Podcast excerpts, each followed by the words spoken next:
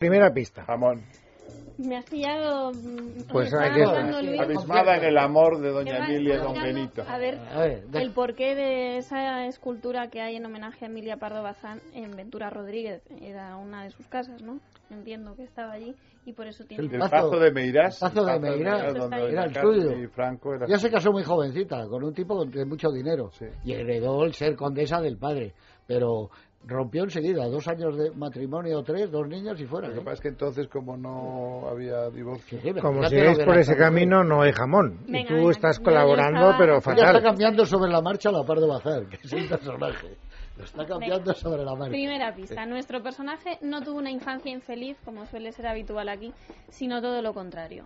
Un niño alegre y querido que se tuvo que quedar viviendo una temporada con una tía materna, Has dicho niño. niño, Bien.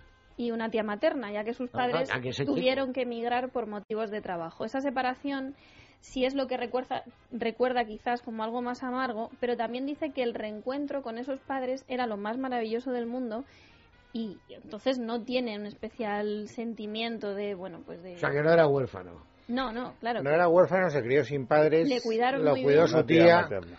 y se reencontró con sus padres y eh, Una le- Era fiesta. un- le era un evitó de recuerdo. Pues Es una jugar. gran tía de la literatura. Siempre hay una tía en la literatura maravillosa que es la que cuida de los chicos y de todo. Tiene un gran recuerdo de esos momentos con sus padres cuando volvían a verse y es que le llamaba mucho la atención cuando su padre se había dejado bigote. Entonces dice que en homenaje a él muchas veces por eso se deja bigote y barba. O Pues sea que una está manera de vivo, pero está recordar a su hablando en padre. presente indicativo de él, o sea que está vivo. Marcel Proust.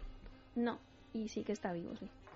Está vivo. Segunda, segunda pista. Entonces, que no sabía. que- Siendo un Pues niño, ¿Sabes que lo- los, torneros no llevaban bigote?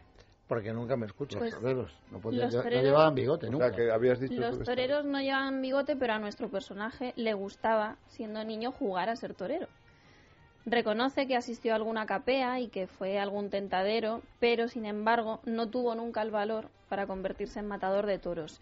También probó suerte en el fútbol, como muchos y, y tantos niños, ¿no?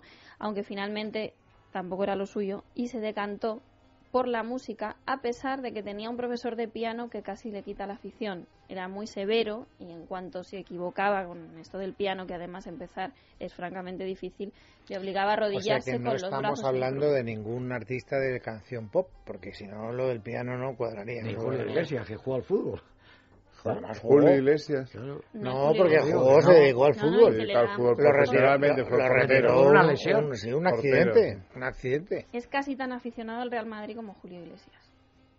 Plácido Domingo. Plácido. Muy bien. Ah, Muy bien. Oye, Jamón. había pa- alguien. ¡Eh, jamón! Nadie lo ha conseguido. Es verdad. Oye, tío, fantástico. Bueno, pues ya sabes, como esto es ilegal Sí. y tú, eh, tu conciencia entre lo legal y lo ilegal no te reprocha ningún tipo de trampa, ahora nos tienes que dar el nombre. Irene, ¿dónde ficticio. vives tú? Porque vais para allá. No, porque entonces no te llega. Pues se la puede queda ir. Irene. Bueno, Entonces, pues Marta, no- ¿dónde vives? Que tu entonces- tía tiene un entonces- No, jamón. pero Josito. No A puede Josito. ser. Y dale con Josito, si ya sé otros jamones, Josito. No, solo uno.